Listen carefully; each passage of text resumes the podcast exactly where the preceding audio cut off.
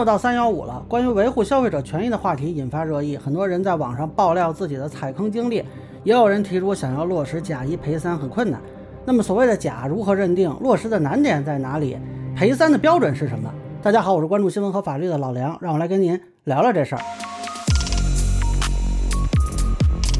前一阵网上有件事还挺受关注，就是有一个自媒体呢跟网友产生了纠纷。网友说呢，他买的这个产品是三无产品，要求三倍赔偿。自媒体这边呢不同意啊，就把这个人踢出群聊了。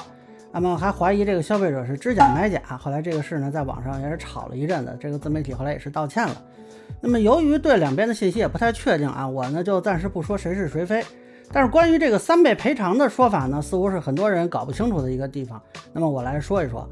啊，首先通俗的说法，什么叫假一赔三？其实根据《消费者权益保护法》第五十五条这个规定，要求的是经营者有欺诈行为就可以要求三倍的赔偿。啊，其实如果没有欺诈行为，比如你认为这个产品质量有问题啊，正常情况下也是可以要求退换货。那么很多的这个商品，如果是收到货七日内，甚至是不需要说明理由的。但是呢，《消费者权益保护法》为了防止经营者有欺诈行为。啊，误导消费者，那么就规定了这个三倍赔偿作为惩罚性赔偿，这个在我国的民事赔偿机制里还是比较少见的。但同时呢，对于消费者的这个证明力啊，也就要求更高一些。呃，那么像有的网友认为说对方生产的是三无产品，啊，这个一般来说呢，就是没有厂址啊、地址啊，还有一些这个标识的这个产品，啊，或者说你觉得这个产品有质量问题，呃，这个并不一定能够论证对方欺诈。呃，根据国家工商总局发布的《侵犯消费者权益行为处罚办法》，认定欺诈有两种情况：一种是只要有了这些行为，经营者就要承担证明义务，否则就会被认定欺诈；还有一种是只要有了这些行为，那肯定就是欺诈啊，你也别费力气证明了。但是呢，即便在这里列出的情况之外，还有可能是构成欺诈的。那么从民法的原理讲呢，这一方当事人出于对对方提供的信息的信任。而做出的这个取消或者确立权利义务的这个行为，那这如果这个信息他辜负了我的这个信任，我们就可以说他是构成欺诈了。那么需要注意的是，这种辜负一定是主动的啊，它不能说是被动的。比如说他也不知道的情况，有的时候消费者会以为说只要有质量问题啊，就是三倍赔偿，并非如此。啊，至于说知假买假这个问题呢，其实这个论证的责任就在经营者这边了。正常情况下，这个消费者不能说啊一索赔啊你就认定他是知假买假。包括有的人提出了三倍赔偿，那可能商家觉得啊自己不是欺诈不应该赔，但是也不能以此为由进行抗辩，说对方就是这种知假买假的行为。啊，如果随意指责消费者是知假买假，尤其是通过网络发生啊，你这个有可能碰上较真儿的，起诉你名誉侵权啊，赔的比你这个商品赔的还多。那么，即便这个经营者能够证明这个购买者是有，比如说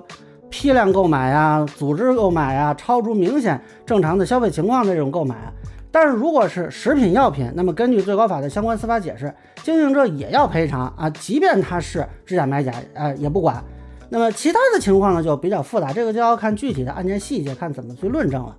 另外呢，有很多人呢对这个自媒体带货的这个法律责任有疑问。那么有的主播说啊，我只是带货啊，你有什么质量问题，你去找厂家，这样来搪塞消费者。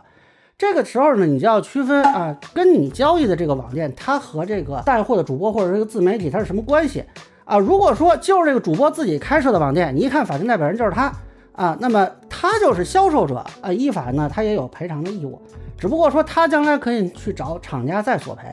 啊，但是有的时候呢，有一些比如说电子产品吧，呃，它可能是不是质量问题，需要一些专业的鉴定。这个时候，呃，如果说主播是自己的店，那他是有义务接待投诉，并且去协助联系厂家的。啊，他如果说让消费者自己去找，应该是不对的。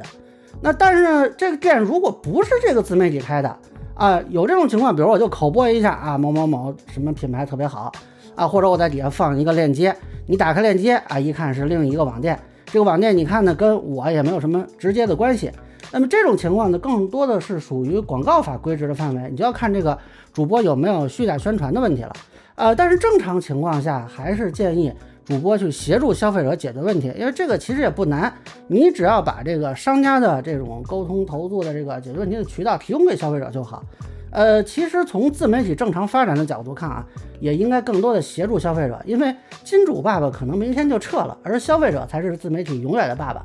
啊。当然，有的时候呢，这个消费者跟商家难免产生分歧，这个时候如果是网店购物，可以考虑找平台投诉。呃，此外呢，各地的这个消协呀、消保委啊、工商局啊，也都有相应的维权渠道。实在不行啊，就只能说最后一步啊，考虑走这个诉讼渠道。但是这里我提醒一下，就是说，如果你索赔两三倍啊，就算说对方不构成欺诈，呃，这个最多也就算是分歧误解。那么有的这个商家可能还就接受这个要求了，嗯，但是呢，如果你索赔的太多啊，五倍、十倍的，呃，这个就有被追究刑事风险的可能啊。以前有过商家以敲诈勒索罪把这个维权者送进监狱的先例啊，所以这个维权呢也是要理性。别说什么啊，我曝光你，让你店开不下去之类的，啊，你就该要多少钱要多少钱，啊，你这个产品质量有问题，你就说产品质量有问题；你这个说是这个有欺诈问题，你就说欺诈问题，啊，甚至于有的时候对方如果提出超出三倍的赔偿，你要谨慎面对，啊，毕竟知人知面不知心，你知道对方到底什么意思。